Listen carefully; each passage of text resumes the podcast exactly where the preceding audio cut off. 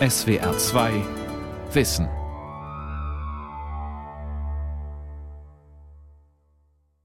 Mit dem Thema konstruktive Lebenshilfe Kafka neu interpretiert.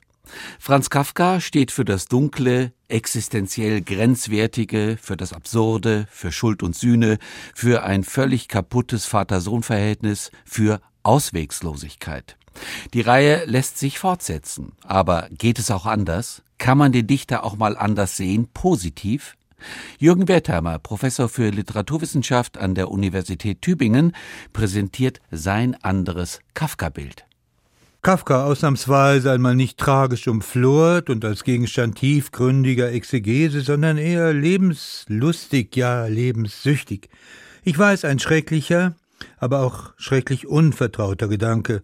Schließlich hat man ihn uns Jahrzehnte hindurch als Ikone jüdischer Leidenserfahrung, als nachgerade sakrale, unberührbare moralische Instanz verkauft und dabei den anderen, sehr viel interessanteren, ungleich lebensnäheren, bisweilen hinreißend übermütigen und schwächartig listigen Prager Franze Kafki unterschlagen.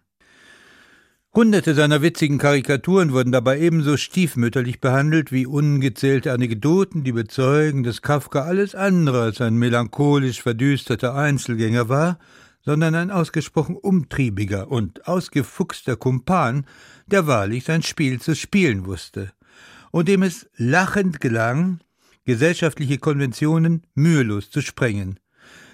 Vielleicht hat es ja nicht nur ideologische Gründe, dass er allen dogmatisch organisierten Systemen immer ein Dorn im Auge war, sondern auch solche, die mit seiner naturgegebenen, schlemilartigen Fähigkeit der genuinen Subversion zu tun hatten. Wer erinnert sich hier nicht an seine legendären Leseabende, in denen seine von der Nachwelt als bedeutungsschwer und tief tragisch umflorten Texte, wie die Verwandlung oder der Prozess, johlend vor Gelächter vorgetragen wurden. Zu Recht, denn was kann mehr zum bösen Lachen reizen als die akribische Darstellung von Pechvögeln, die die gröbsten und unverschämtesten Zumutungen seitens der Umwelt, ja selbst die Verwandlung in einen Insekt, als mehr oder weniger normal hinnehmen und das Spiel der anderen bis zum eigenen Tod mitspielen, ohne auch nur einmal ernsthaft aufzubegehren. Was kann mehr zum ansteckenden Lachen verleiten, als unsere Alltagsdevotionalität und Unterwürfigkeit, mit der auch wir uns lächerlichsten Abläufen und Strukturen unterziehen, Ehrungen, öffentlichen Ritualen, feierlichen Gelöbnissen etc. Franz Kafka beschreibt in einem Brief an Felice vom 8. 9. Januar 1913 minutiös die körperinternen und externen Vorgänge, die ein ununterdrückbares und unfehlbares Gelächter im sozialen Kontext auszurichten vermag. Es beginnt mit einer Rede im Rahmen einer Ehrung durch den Präsidenten der Firma, für die Kafka tätig war. Die Fülle der feierlich überhöhten Posen, der pathetischen Phrasen und Gesten, die diesen Akt begleiten, löst in Kafka einen immer stärker werdenden Lachreiz aus, der alle Schranken der Kontrolle durchbricht. Zuerst lachte ich nur zu den kleinen, hier und da eingestreuten zarten Späßchen des Präsidenten, als er aber jetzt mit schwingenden Handbewegungen etwas Läppisches daherredete, wurde es mir zu viel und ich stimmte ein so lautes, rücksichtsloses Lachen an, wie es vielleicht in dieser Herzlichkeit nur Volksschülern in ihren Schulbänken gegeben ist. Mit der rechten Hand meine Brust schlagend, zum Teil im Bewusstsein meiner Sünde, zum Teil um das viele verhaltene Lachen herauszutreiben, unbesiegt, mit großem Lachen, stolperte ich als erster aus dem Saal. Mit großem Lachen, unbesiegt, letztlich als Sieger stolpert Kafka auch durch sein Leben. Kein Prophet, keine Kassandra, kein Religionsstifter, keine Lehre, keine Schule, aber dennoch weltweit omnipräsent. Kein Vorbild, aber doch auf verblüffende Art inspirierend und für Millionen ermutigend. Auch wenn er nie lehren wollte, kann man doch eine ganze Menge von ihm lernen. Ganz ohne ethisches Gehabe oder moralinsauren Anspruch. Learning by reading. Warum eigentlich nicht? Schließlich hat Kafka für fast alle existenziellen, lebensentscheidenden Situationen die jeweilige Basisgeschichte geliefert. Strategien der Ehevermeidung, die Bekämpfung von Übervätern, Angstüberwindung durch Panik oder die Kunst des effektvollen Leidens, Stets finden seine Protagonisten einen besonderen Dreh, um mit den Herausforderungen umzugehen. Nicht immer erfolgreich, zugegeben, aber man kann schließlich auch aus den Fehlern anderer lernen, ob als Tramp, Parie, Clown oder Trickster, Kafkas Strichmännchen haben es als Dummies für das wirkliche Leben in sich und stecken voller überraschender Lösungsvorschläge. Deshalb lässt sich menschliches Fehlverhalten durch den Brennspiegel der Texte Kafkas besser erkennen als mit jedem Lebenshilfebuch. Deshalb hier jetzt im Folgenden auch kein Ratgeber im üblichen, ohnehin recht fragwürdigen Sinn, eher eine ironische Variante desselben, Basisszenen menschlichen Verhaltens und Fehlverhaltens gespiegelt in den modellhaften Signaturen kleiner Texte Kafkas. Eine Art witziger Grammatik des Lebens und Lesens.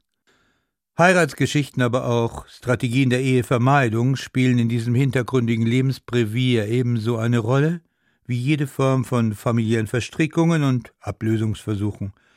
Auch wer den Rauswurf als Chance, Grenzen und Abgrenzungen nicht nur als Behinderung, sondern auch als Strategie des sich Durchsetzens kennenlernen möchte, tut gut daran, bei Kafka nachzuschlagen. Überhaupt und ganz generell kann man von Kafka ex negativo erfahren, wie man es anstellt, sich weder von organisatorischen noch von dogmatischen Monstern auffressen zu lassen. Selbst der schwere Klotz der Schuld wird bei ihm als Motiv zum Running Gag und man erkennt entlastet, zwischen Schuld und Sühne gibt es keinerlei objektivierbaren Bezug.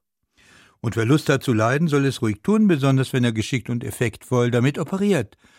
Kann es ihm sogar zum Vorteil gereichen. Und selbst Schwäche kann richtig eingesetzt zur scharfen Waffe im Kampf gegen die Dummheit kraftvoller Patriarchen werden. Und schließlich ist jeder der sich für die Kunst der Verwandlung, das Spielen mit Metamorphosen und Techniken der Mimikry interessiert, bei Kafka gut aufgehoben. Kurz, wer den größten Mysterien unserer besten aller möglichen Welten näher kommen möchte und zum Beispiel Antworten auf die Frage will, wie es sein kann, dass man stets das Richtige tut und am Ende auf der Strecke bleibt, beziehungsweise umgekehrt, dass man stets auf den Falschen setzt und dennoch prosperiert, Ihm sei Kafka-Lektüre geraten, vergesst Ratgeber und Coaches, Mediatoren und das Heer der therapierenden Dilettanten. Lest einfach. Aber werden wir konkret. Bleiben wir beim Thema Grenzen, Grenzen setzen, Grenzen abbauen. Sie fühlen sich bedroht, unsicher. Die Welt um Sie her zeigt sich als unberechenbar, zudringlich. Lassen Sie sich nicht weiter in die Defensive dringen, schlagen Sie zurück. Nein, natürlich nicht mit Gewalt. Freilich auch nicht durch offensive Zuwendung, etwa durch den Versuch der Kontaktaufnahme und ähnliches. Beide Arten von Maßnahmen sind zum Scheitern verurteilt. Als umso überzeugender erweist sich auch hier die Methode Kafka, der es versteht, westliches Dominanzgebaren mit geradezu fernöstlicher Flexibilität zu vereinen. Weder Abwehr noch Preisgabe kommen für ihn in Frage vielmehr eine Art der Reaktion, die man annäherungsweise mit dem Paradoxon einer durchlässigen Blockade beschreiben könnte. Ziehen Sie eine Grenze, aber eine Grenze der besonderen Acht. Aus dem Nachlass Kafkas ist eine kleine Geschichte überliefert, die das Paradox der Grenzziehung präziser und sinnfälliger vergegenwärtigt als viele Theorien darüber. Die Erzählung über den Bau der chinesischen Mauer beinhaltet auf die dem Verfasser eigene, knapp distanzierte Weise alles, was zum Thema Sinn und Unsinn, Logik und Absurdität des Phänomens Grenze zu sagen ist. Was da noch immer als architektonische und organisatorische Meisterleistung bis in unsere Tage bestaunt und verklärt wird, die große chinesische Mauer, stellt sich aus der Sicht des historischen Baumeisters bei Kafka als Monument methodischen Wahnsinns und dysfunktionaler Vermessenheit dar.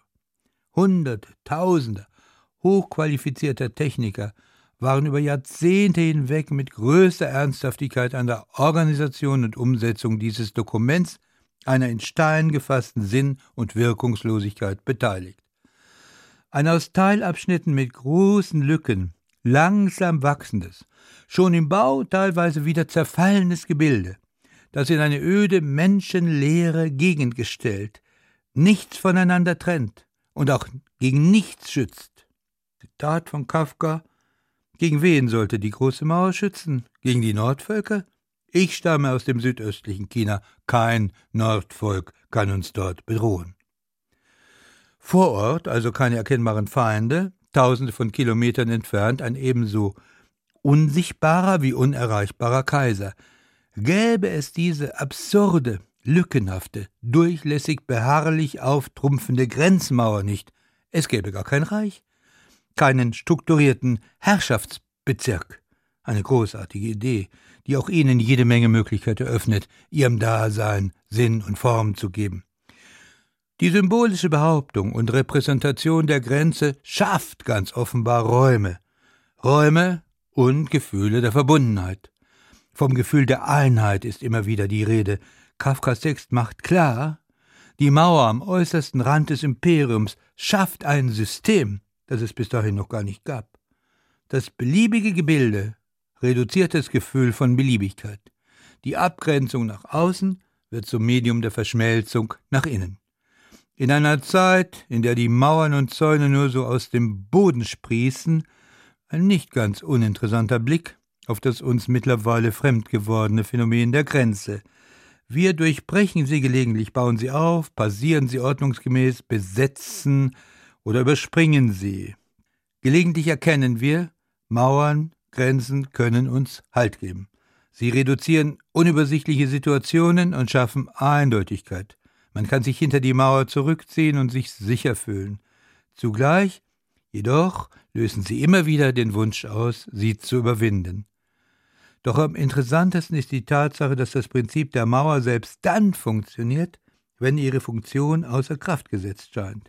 Lücken, marode Teile, Unfertiges machen aus einem Bau, der als Bollwerk der Abschottung gedacht war, ein löchriges, halbdurchlässiges Etwas das dennoch, so Kafkas geniale Wendung, wirkt, als ob es vollständig intakt wäre. Denn es sind nicht Mauerwerk noch Stacheldraht, noch Schussanlage, die Trennung garantieren, sondern imaginäre Kräfte, ein emotionales Fluidum, wir wissen es nicht. Kafka aber vermittelt eine vollständig neue Sichtweise auf das Phänomen der Grenze. Die Grenze ist nicht vorhanden, um das Reich zu schützen, sondern um es überhaupt erst zu definieren. Weil es sie gibt, existiert das Imperium, nicht umgekehrt. Die Mauer schafft nicht nur den Innenraum der Macht, sondern sie entscheidet auch über das gegnerische Umfeld. Die Mauer benötigt nicht das Vorhandensein von Feinden, ihre bloße Existenz, ihr schieres Vorhandensein garantiert eine feindlich gesonnene Umgebung und mobilisiert umgekehrt eine Steigerung der inneren Verbundenheit. Insofern markiert die Grenzmauer den äußeren Rand einer Machtsphäre und ist zugleich deren mentales Zentrum.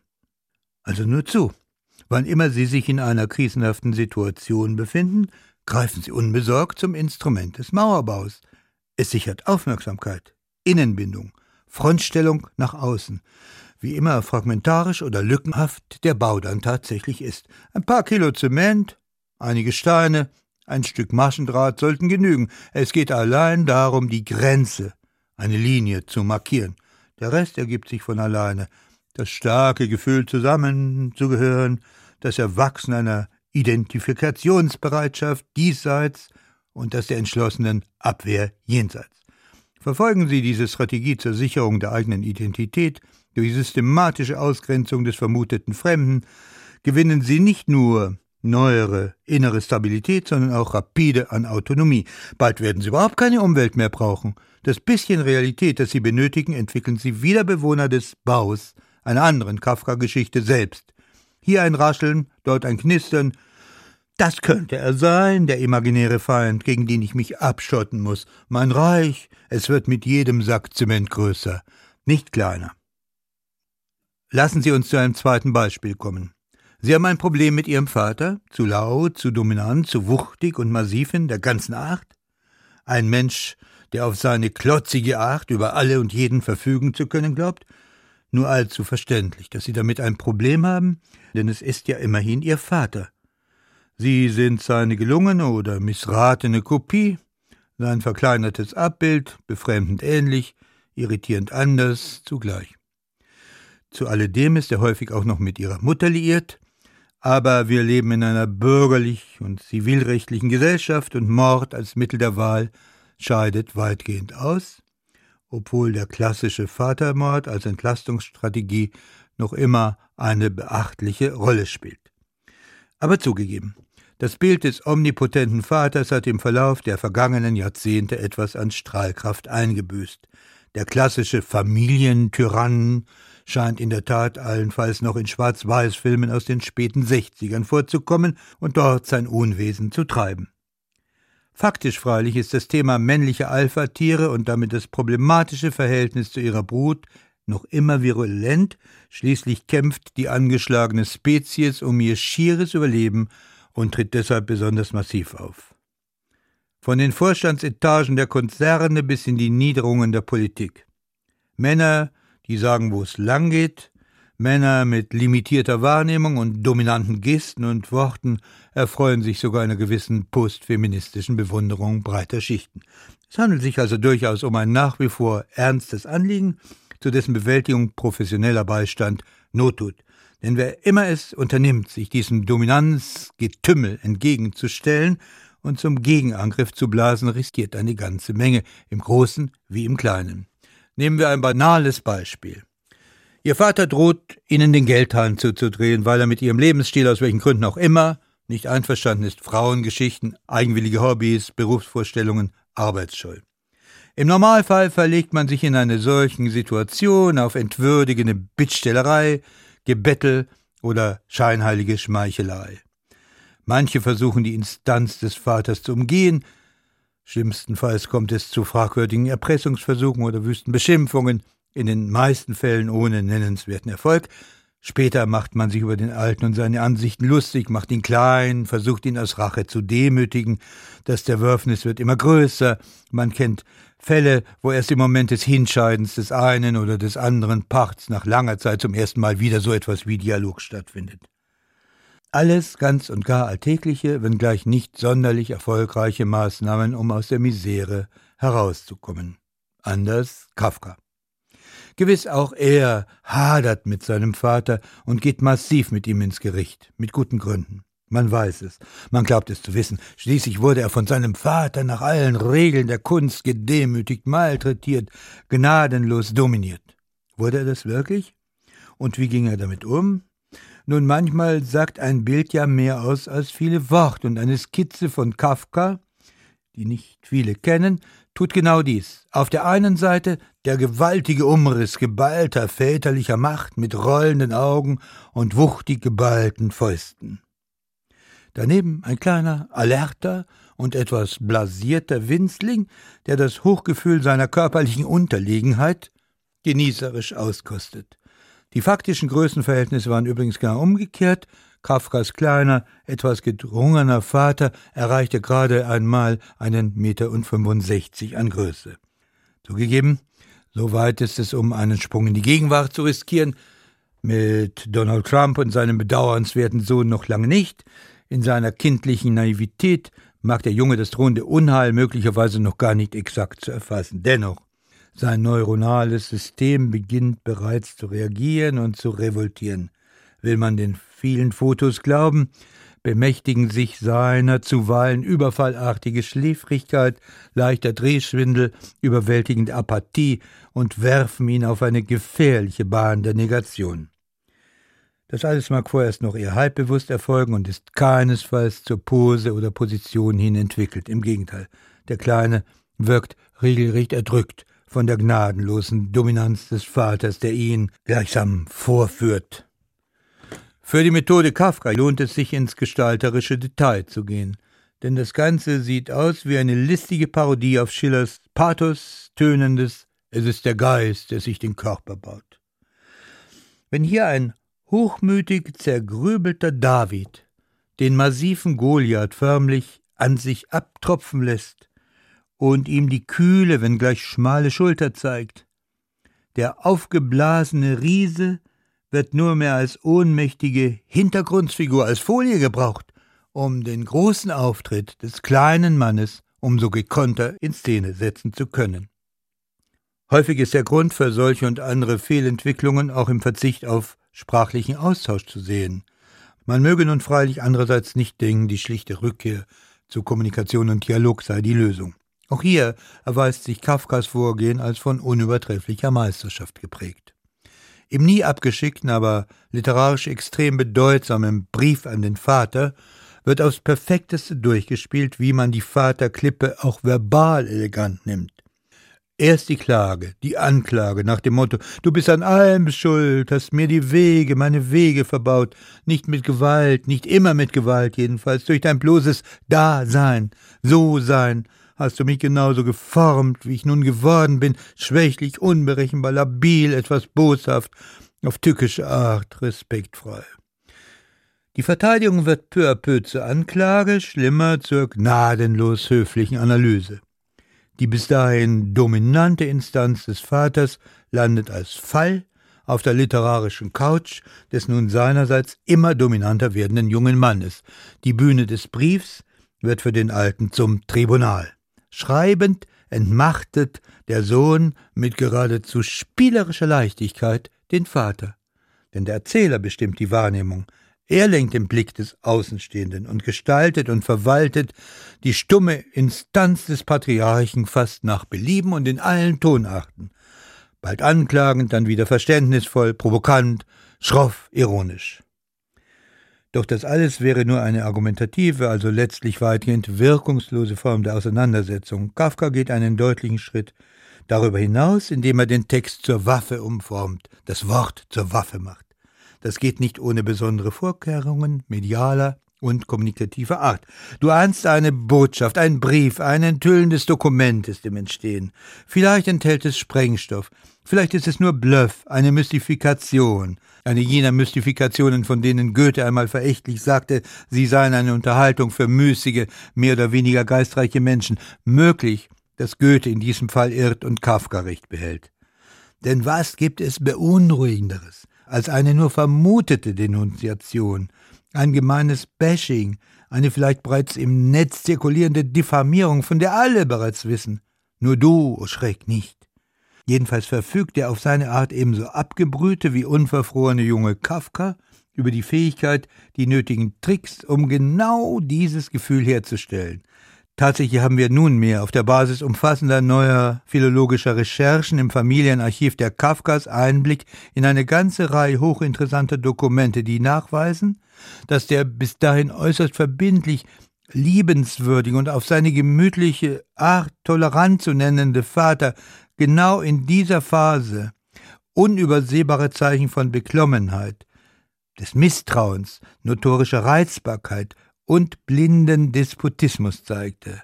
Umgekehrt finden sich bislang lange Zeit vernachlässigte Tagebucheinträge, in denen Franz Kafka akribisch jede Reaktion seines weit wund geschriebenen Vaters lustvoll, sadistisch protokolliert. Ließ die Irritation seines Opfers etwas nach? Legte dieser neue David, wie er sich in dieser Zeit gerne nannte, einen Zahn zu? Was die Raffinesse seiner Verunsicherungsattacken betraf.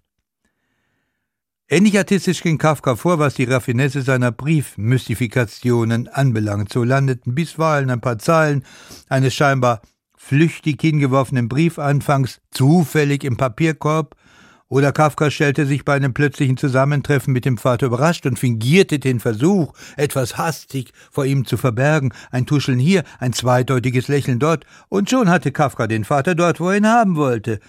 Als er ihn beim heimlichen und zugleich schuldbewussten Durchwühlen des Schreibtisches überraschte, war das Spiel gewonnen, den Brief tatsächlich abzuschicken, war längst nicht mehr nötig. Die Briefbombe hatte längst gezündet mit heutigen technischen Möglichkeiten. Man denke an versehentlich abgeschickte oder fehladressierte Mails und ähnliches lassen sich die Verfahren naturgemäß beliebig erweitern und verfeinern. Eine erstaunlich einfache Strategie, um übermächtig erscheinende Instanzen zu attackieren und durch scheinbare Zuwendung aus dem Lot zu bringen. Unterwerfung als verdeckte Angriffsstrategie. Kein uninteressanter Weg. Den Sockel untergraben. Durch die gekonnt inszenierte Strategie der Selbstverkleinerung und Infantilisierung beginnt der Koloss ganz allmählich von selbst ins Straucheln zu geraten und zu fallen. Ödipus, so viel ist sicher, ging den völlig falschen Weg und erregt zu Recht noch heute Abscheu. Ungleich effektvoll erscheint es, das Bild des Vaters in den Augen der Welt so gigantisch zu vergrößern, dass man davor Angst bekommt oder lachen muss. Was hätten die Söhne von Johann Sebastian Bach nicht alles erreichen können, wenn sie nicht ausgerechnet auf die idiotische Idee gekommen wären, sich mit ihrem Vater auf seinem Gebiet zu messen, ja ihn überbieten zu wollen. Hundertmal besser wäre die Strategie Kafkas gewesen, ihn gedanklich und emotional so gekonnt zu unterbieten, dass jeder Versuch, sich mit ihm zu messen, als geradezu lächerlich abgelehnt worden wäre. Bei aller Fragmentarik geben die hier kurz anskizzierten Momente doch insgesamt ein Bild, das die Methode Kafka hoffentlich so weit illustriert, dass wir am Ende eine Reihe von Verhaltensmomenten für den allgemeinen Verkehr zwischen Vätern und Söhnen, vielleicht auch zwischen Partnern ableiten können. Goldene Regel Nummer eins Vermeiden Sie es auf alle Fälle, sich auf das Terrain des Gegners, also des Vaters, zu begeben. Regel zwei Weigern Sie sich, sich auf die Suche nach Ähnlichkeiten, auch nur ansatzweise einzulassen. Regel 3. Vermeiden Sie jede Art von Imponiergabe, sondern machen Sie sich gezielt noch etwas kleiner, als er sie gemacht hat oder zu machen versuchte. Regel 4. Seien Sie Verlierer und seien Sie sein Opfer, freilich immer nur vor Zeugen oder größerem Publikum. Regel 5. Hinterlassen Sie für alle Fälle ein Memorandum oder drohen Sie damit. Geben Sie nichts aus der Hand, aber wecken Sie den Eindruck, Sie könnten es. Und auch wenn Sie keine Leiche in seinem Keller finden, was relativ unwahrscheinlich ist, bleiben Sie bei Ihrer Linie, gemäß dem Buch Kafka 324. Die Anklage sucht sich die Schuld, die Schuld, die Strafe. Regel 6. Halten Sie immer Sicherheitsabstand, Vertraulichkeiten. Das Gefühl von Kameradschaftlichkeit hat zwischen Vater und Sohn keinen Ort. Regel 7 versuchen sie ihn nach seinem symbolischen oder faktischen Tod nach allen Regeln der Kunst auszuschlachten, entdecken sie die Abgründe, die er nicht hatte, formen sie aus der Asche seiner verbrannten Begabung ein wenig kreativen Rohstoff für ihr eigenes Leben. Sie werden sehen, es lohnt sich. Warum Kafka auch heute noch weltweit gelesen, verstanden und geliebt werden kann und dennoch kein Körnchen Bildungsstaub an ihm hängen geblieben zu sein scheint, nun, er hat immer nur aus dem Moment und für den Moment geschrieben. In einer Nacht hat sich dann so ein Text herauskristallisiert und vollendet. Danach konnte mit ihm geschehen, was wollte, ganz gleich, ob man ihn verbannt oder verbrannt hätte. Es gibt keinen zweiten Autor von Weltrang, der sich so wenig um das spätere Schicksal seiner Texte gekümmert hätte und der vielleicht genau deshalb unsterblich wurde. Kafkaesk heißt für mich nicht surreal oder absurd, sondern auf erhellende Art paradox und gegenwärtig. Wie sagte sein Nachfahre Paul Celan zutreffend, krumm war der Weg, den ich ging, krumm war, äh? denn ja, er war gerade.